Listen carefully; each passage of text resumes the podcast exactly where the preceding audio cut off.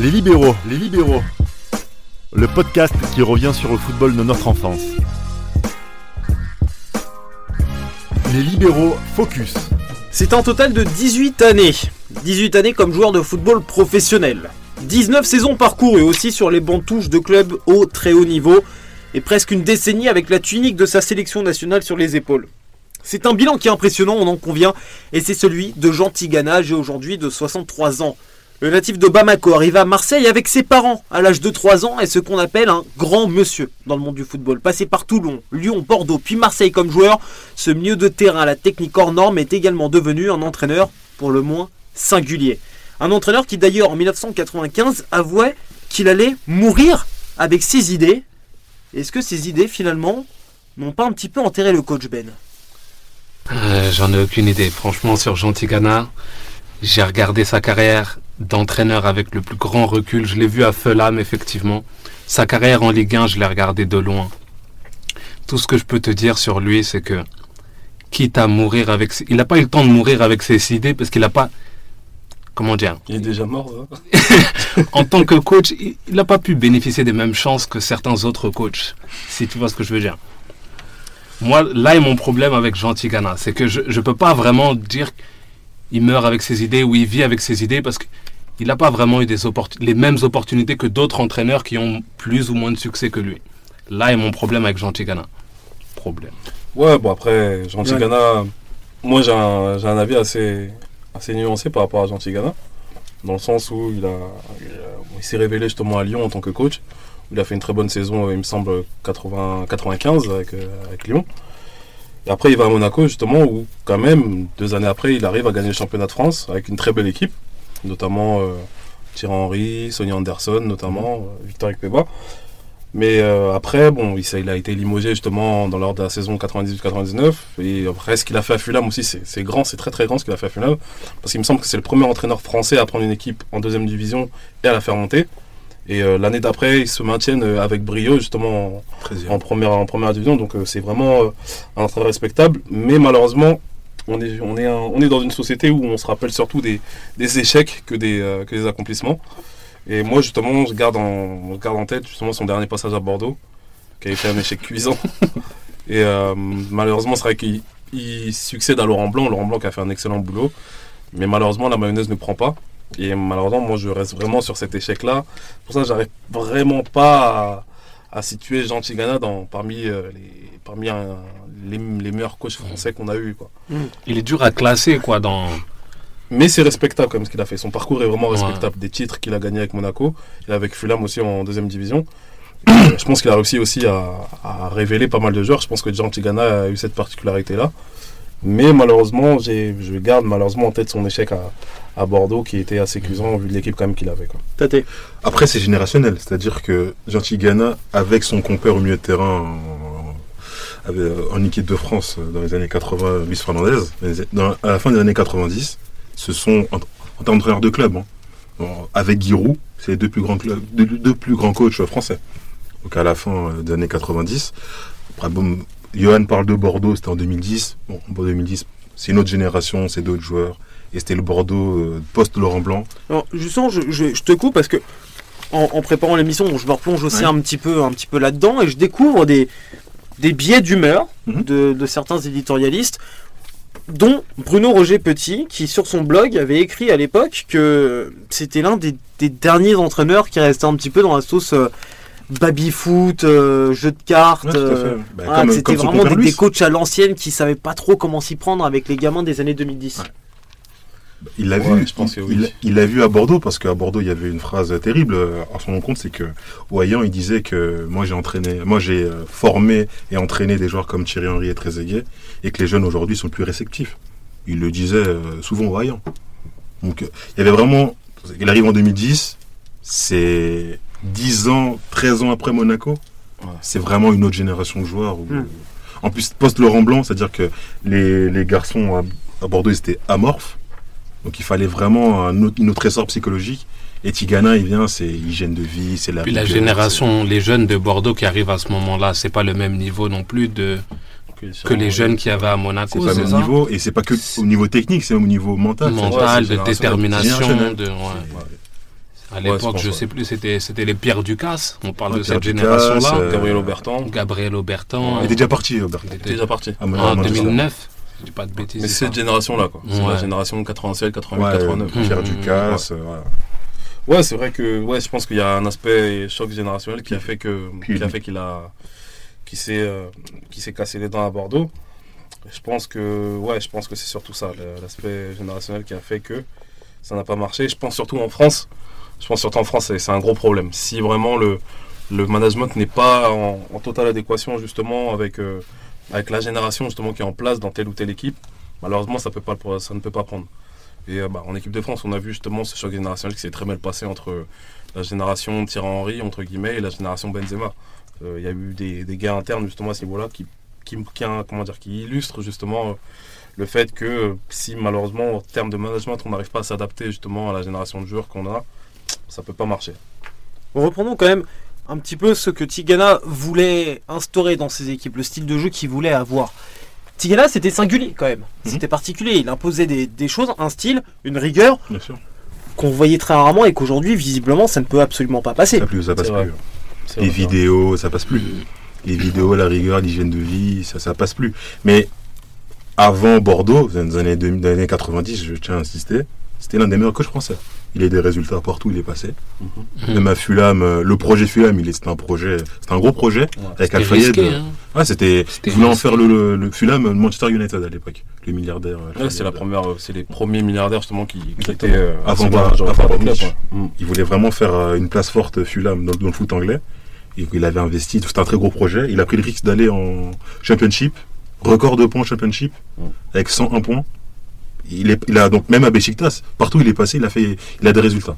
après, entre euh, Besiktas 2007, déjà il y a une cassure entre euh, en termes de après, après Fulham, il y a une cassure déjà en termes d'image. Parce que y a le procès avec Al Fayed, euh, qui lui soupçonnait derrière son dos des transferts onéreux et de prendre des coms avec son mm. agent. Donc le transfert de Marley qui avait coûté, euh, qui avait coûté énormément d'argent, donc ils ont reproché ça. C'était 18 millions, il me semble. Ouais. Ça lui avait coûté, d'après lui aussi, sa place en équipe de France en 2004, parce que c'était un procès qui avait vraiment euh, terni son image. Donc il y avait ça. Donc il y a eu, ça lui a pris une cassure en termes de, parce qu'il a, il a pris un an après pour retrouver un club à Besiktas. Il a, gagné deux, coupes de Turquie en, à Besiktas. Mhm. Ensuite euh, Bordeaux et là Bordeaux c'était c'était euh, le club de trop. Mais au-delà de son palmarès, moi j'ai l'impression, plus le temps va passer, plus Tigana va cristalliser une autre question. C'est la question des entraîneurs noirs. C'est le, un sujet Ça fait l'objet d'une partie entière dans cette émission. Ben. Mais je pense que ouais, c'est plus le temps va passer et moins on va parler des accomplissements de Tigana et plus comme le précurseur de celui qui a ouvert la question des entraîneurs noirs. Ou... C'est vrai on, en reparlera tout à l'heure, je te le promets. Je vais pas évincer une grosse partie de l'émission parce que c'est un sujet qui voilà. Non mais reste, on parlera de Manchester quand même, t'inquiète pas. on va on, va on va avoir une petite place. Mais depuis allez quasiment 10 minutes qu'on parle là, de Jean Tigana, on parle énormément de Bordeaux. Ça me dérange un petit peu. Parce que c'est plus récent. Peut-être parce que c'est le plus récent, mais peut-être parce que c'est son seul échec. Et peut-être qu'on. Enfin, seul échec. Quand je vous dis seul échec, c'est seul échec notable, cuisant, parce qu'il démissionne euh, en fin de saison, mhm. parce qu'il a le plus mauvais bilan de Bordeaux sur les 37 dernières années, mhm. alors que bon, il y en a eu des entraîneurs qui sont passés avec des mauvais bilans. 12 victoires en 38 matchs, toutes compétitions confondues. Mhm. C'était quand même très très mauvais pour lui, sachant qu'avant à Lyon, bah, champion, il est passé par Monaco, Fulham, Besiktas, où il a gagné des titres. Là, on le voit arriver à Bordeaux, il gagne rien, il part avec un très mauvais bilan. Et même si c'est plus récent, en fait, c'est ce bilan-là qui, qui, reste avec Tigana entraîneur. Surtout, ce qui fait mal à Bordeaux, c'est que d'habitude, Tigana, partout où il passe, il révèle des joueurs. Soit il les révèle, soit il les forme, entre guillemets. Et à Bordeaux, il n'a rien laissé. Donc à Lyon, il a, il a laissé, euh, donc il a révélé ou formé. Euh, quand je dis révélé, c'est-à-dire au haut niveau. c'est lui qui a fait jouer en première équipe. Euh, exactement. Des, des, joueurs comme Julie, Ngoti, Bardon aussi.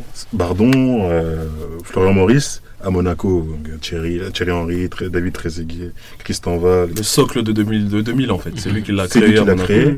à Fulham, euh, pareil, hein, Steve Finan. Partout où il est passé, il a laissé. Euh, Il a laissé ça, mais à Bordeaux, il n'a absolument rien laissé. Et ça, c'est. mais comme tu l'as dit, c'était en fin de cycle. Le Bordeaux de fin des années 2000, mhm. il n'y en a pas beaucoup qui acceptent de le prendre. Hein, ce déjà, il n'aurait jamais dû. Euh, Lui, c'est peut-être parce qu'il a une affection personnelle envers ce club déjà qui prend. à ce moment-là. Hein qui prend le club à ce moment-là. L'équipe, c'est une équipe casse-gueule. C'est un peu comme l'Inter quand, mm. quand Mourinho il s'en va. Quoi. Les gars, ils sont lessivés. Ils, ont, ils, ont, ils se sont concentrés sur un autre projet pendant un certain temps. Puis il y a l'affaire Gourcuff au début de l'année. Je mm. pars, je pars pas. Je pars, je pars pas. Et au final, euh, il apprend dans son dos qu'il part à aussi pour, pour Tigana. C'est vrai qu'il perd, c'est vrai qu'il a, il a perdu pas mal de, pas mal de joueurs. Mais c'est comme on, comme on, comme on l'a dit, c'était vraiment la fin d'une génération. Et en général, si à la fin d'une génération, tu n'arrives pas, déjà en termes de recrutement, de, pouvoir payer les absences ou les, les, baisses de, justement de, forme de tel ou tel joueur, tu fonces droit dans le mur. Concrètement, c'est ça. Et je pense que, comme on en parlait de Puel tout à l'heure, je pense que Tigana, il a plus ou moins vécu la même chose, je pense. Et euh, ouais. malheureusement, comme j'ai dit, on est dans une société où on se rappelle, on se rappelle plus des, échecs que des, que, des, euh, que, des, que des accomplissements, que des réussites. Malheureusement, ce qui va rester, en tout cas me concernant par rapport à Tigana, malgré euh, tout ce qu'il a fait en tant que coach et en tant que joueur, malheureusement, c'est cet échec à Bordeaux. Toi aussi, Toté Comme Luis Fernandez, Paris m'a tué, son club de cœur. Bordeaux l'a tué, son club de cœur. Voilà. Merci, poète. Ben Felam, moi je garde Toi, c'est Felam. Donc, toi, du coup, c'est une, vraie victoire, c'est un vrai accomplissement que, tu retiens pour Tigana. Je... Ça m'a marqué un coach qui mhm. en Angleterre mhm. comme ça en D2 ce type de risque et réussir directement ça m'a marqué donc euh, son passage là. Et j'ai kiffé Louis ça en plus. Championship 2001, Inter Toto 2002. Ouais. ouais. C'est qu'il y a aussi cette Coupe d'Europe qui n'existe plus, mais, ça reste une mmh. Coupe d'Europe. Et quand on voit le vécu européen de Fulham durant toute l'existence de ce club, mmh. le vécu de Fulham tout court. Ah, c'est supporter de Manchester United qui parle, vous l'aurez bien compris, mes chers amis, en écoutant cette émission.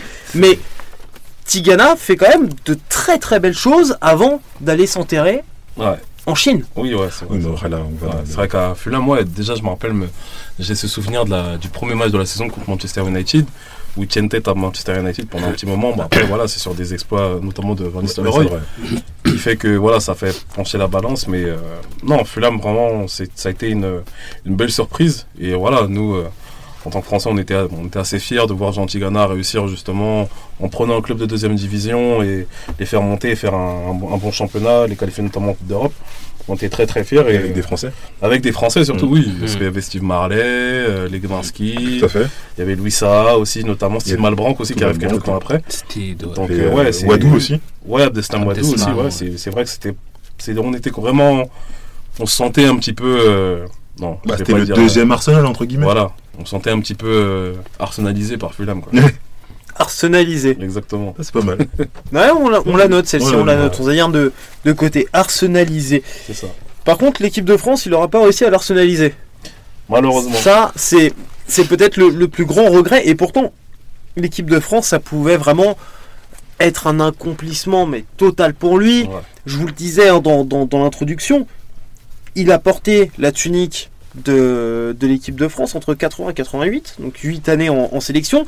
Et il disait aussi, donc dans, un entretien qu'il avait accordé à l'humanité, euh, que son inspiration comme entraîneur, c'était Aimé Jacquet. Qu'il apprenait absolument tout, ou presque, d'Aimé Jacquet. Que la prise de notes au cours des séances, tout noté, tout reporté, c'était Aimé Jacquet. Qu'il allait faire des entretiens individuels, c'était Aimé Jacquet. Bref, son travail tactique, travail de management aussi, il vient d'Aimé Jacquet, mais ce qui lui manque, c'est la sélection qu'Aimé Jacquet a eue. C'est vrai, c'est vrai que ça a été un, ça a été un gros regret pour lui, notamment qu'il a évoqué ses problèmes de, ses problèmes de racisme justement à ce niveau-là par rapport au choix qui, a, qui a motivé la fédération française. Bon, moi je suis pas un fervent admirateur de genre de, de genre de, de plainte, on va dire. Mhm. Mais c'est vrai qu'on peut se poser des questions à ce niveau-là. Mais bon. On, revient sur les différents moments où, il aurait pu prendre l'équipe de France. On a déjà l'an 2000. Qu'est-ce qui se passe en l'an 2000 En 2000 2000. En tout cas pour la période 2000. Là où il y a l'après-euro et en 2000, il y a une première fenêtre de tir, première ouverture pour récupérer les bleus. Finalement, il les, il les prend pas. Qu'est-ce qui se passe à ce moment-là, messieurs? C'est sur 2004 dont j'ai le souvenir, c'est 2004 euh, après bah, l'Euro. on, va, commencer par 2004 alors. Par 2004. Donc après l'Euro, on sait déjà que Jacques Santini va signer à Tottenham en 2004. Et euh, donc après l'Euro 2004, il y, a cette, euh, il y a ce débat de qui va reprendre l'équipe de France. Donc il était en balance avec, au début avec Laurent Blanc. Donc il y avait mhm. la moitié à la FFF qui était pro Tigana et la moitié qui était pro Laurent Blanc. Mais le souci c'est que il avait des affaires avec Al-Fayed par rapport aux commissions qu'il aurait touchées. Euh. D'ailleurs, euh, il a été innocenté après ça. Donc Al-Fayed a, été, il, a, il a été blanchi. Il a été blanchi, ouais. Il aurait été blanc, peut-être, il a peut-être pour certains être blanchi, euh, dû être blanchi jusqu'au bout. Mais il y, avait ça. ça ben, comme ça. ben vient de de toucher la, signification du petit jeu de mots, pour une fois très subtil. C'était pour lui, c'était pour lui en plus. Mais donc, donc certains disent qu'à la FFF. Effet Michael Jackson, si tu veux aller au bout de ta blague. Oui. T'osais pas la faire, Jaffa à ta place. On est complémentaires pour ça. Voilà, comme ça on est allé au bout de cette bêtise. Exactement. Allez, poursuis. Donc j'ai perdu un peu le fil. Je disais qu'à la FFF, il y avait donc les deux parties. Donc il était bien sûr. Euh, ah, j'ai perdu le fil, pardon. Pro Tigana. Il Pro Tigana, pro, Laurent Blanc. En plus, euh, il y avait euh, Platini, son ami, derrière lui. Et au final, euh, comme ils n'arrivent pas à se départager, Jacquet a pris la décision bon, on prend Domenech, on met Domenech. Voilà. Donc ce qui ressort de ça, c'est qu'il y avait la rumeur comme quoi son procès avec, avec Fulham lui aurait empêché de prendre la sélection. Mais il est dit qu'après, quelques années après, qu'il y a un haut dignitaire de la FFF qui lui a dit qu'il y a déjà trop de joueurs de couleur en équipe de France. On ne va pas rajouter un sélectionneur de couleur. Donc là, c'est vraiment 2004 où il aurait pu. Euh, voilà, c'est les deux versions. Il y a le côté mhm. de l'ancienne présidence avec Claude Simonet. Et d'ailleurs, il, me semble même que c'était euh, au cours d'un dîner que Claude Simonet lui-même aurait déclaré ça. déclaré ça, Que euh, il y avait trop, déjà, trop de joueurs de, de couleur, donc rajouter un sélectionneur. Il y en a depuis 30 ans. voilà. Donc si c'est vrai, naturellement, c'est regrettable. C'est plus que regrettable, mhm. parce que ce serait un, cas de racisme absolument avéré. et une version plutôt officielle que tout le monde connaît et qui reste dans les mémoires, c'est qu'il a été écarté de la course à la sélection justement à cause de commissions versées à, à l'époque à Richard Bettoni, qui était un, un agent plus ou moins officiel mais qui était surtout l'un de ses compères quand lui-même était devenu un petit peu agent par moment. Euh, Et ce qui est dommage, c'est que dans les deux cas, la version officielle comme officieuse, on ne parle pas de terrain, on ne parle pas de ses qualités d'entraîneur ou de ce qui lui manque en tant qu'entraîneur. On, parle de deux choses vraiment autour, quoi. Un procès et ah, une potentielle histoire de racisme ou, ou pas. Malheureusement, c'est ce qui arrive souvent, je ne sais pas si c'est pareil dans les autres pays, mais c'est ce qui arrive souvent en France, qu'on veut écarter quelqu'un justement de, de telle ou telle opportunité. Malheureusement, on n'évoque pas ses, capacités, euh, on va dire ses soft et hard skills, on va dire. Mhm. Mais on évoque surtout les, bah, peut-être les casseroles qui peut traîner dans telle ou telle affaire. Et ça, c'est regrettable, malheureusement. Mhm. Je pense qu'on passe parfois à côté de, très grandes choses en, ayant ce, type de, ce type de raisonnement. Même si c'est vrai que c'est compréhensible parce que justement, l'équipe de France, elle doit vraiment véhiculer une certaine image. Une certaine image, à tort ou à raison, hein, doivent véhiculer une certaine image, ce qui est compréhensible parfois aussi en termes de, en termes de choix. Quoi. Et surtout quand on est en 2004, après l'échec de l'Euro C'est même pas un échec. la Coupe du Monde 2002 qui a été dégueulasse. Mhm. L'Euro 2004 qui est pas foncièrement meilleur. Bah, semi-échec ou échec total? Je pense que on, en reparlera, je pense, à un moment dans les, dans les libéraux, messieurs. Elle est en quart de finale. 2004. Ouais, mais quart de finale contre la Grèce. Zidane, Trezeguet, Henri dans l'équipe, notamment. Oui, mais je suis d'accord. mais défaite contre, performance, échec. Échec. Échec. T'es l'équipe favorite de, à la, pour la victoire finale du tournoi. Certes, tu te fais éliminer par l'équipe surprise qui gagne la compétition, mais je suis désolé, c'est un échec. D'autant plus que eux, c'était leur première euh, compétition. T'en as qui étaient là en 94, tout ça, tu vois. Donc euh, non, pour moi, c'est un, un, échec terrible. Donc quand, quand on a 2002-2004 qui s'enchaînent comme ça, la Fédé a besoin de repartir avec vraiment un nouveau souffle, un nouveau cycle. Est-ce que Tigana, avec les affaires dans, lesquelles il était empêtré pour certains, était finalement la meilleure option dans cette quête euh, d'image C'est quelqu'un de très clivant, Tigana. C'est-à-dire qu'il a vraiment cette. Euh, c'est quelqu'un d'orgueilleux et très sûr de ses idées. Et ça, lui a, joué des tours hein, dans certains clubs, euh, comme il me semble l'Olympique Oui. Bah, c'est pour ça qu'il est un peu parti. Parce qu'il voulait, enfin, il voulait euh, les moyens qu'il a eu après à Monaco. il voulait les moyens. Olas ne pouvait pas suivre en termes euh, financièrement. C'est vrai qu'en termes de choix, Tigana, c'est soit ça passe, soit ça passe pas en fait. L'exemple que je peux donner, c'est avec Thierry Henry, justement Thierry Henry qui, qui est le jeune, le jeune qui, monte en fait au centre de formation. Et Tigana ne, veut pas le faire jouer. À un certain moment, Tigana ne veut pas le faire jouer. Il préfère faire jouer Ipeba et puis, euh, et puis Anderson. Et il y a une petite guéguerre en fait entre Thierry Henry et, et Tigana Sivola, ce qui pousse Thierry Henry justement à signer un pré-contrat avec le Real Madrid. Mhm. Et euh, voilà, c'est vrai que Tigana, quand il dit, c'est vraiment le, la personne qui, voilà, qui meurt avec ses idées, comme on l'a dit. Quoi. Il revient pas, sur ses... ouais, il revient pas sur ses idées. Malheureusement, la plupart des personnes qui, sont comme ça, ça, ça finit toujours mal, malheureusement.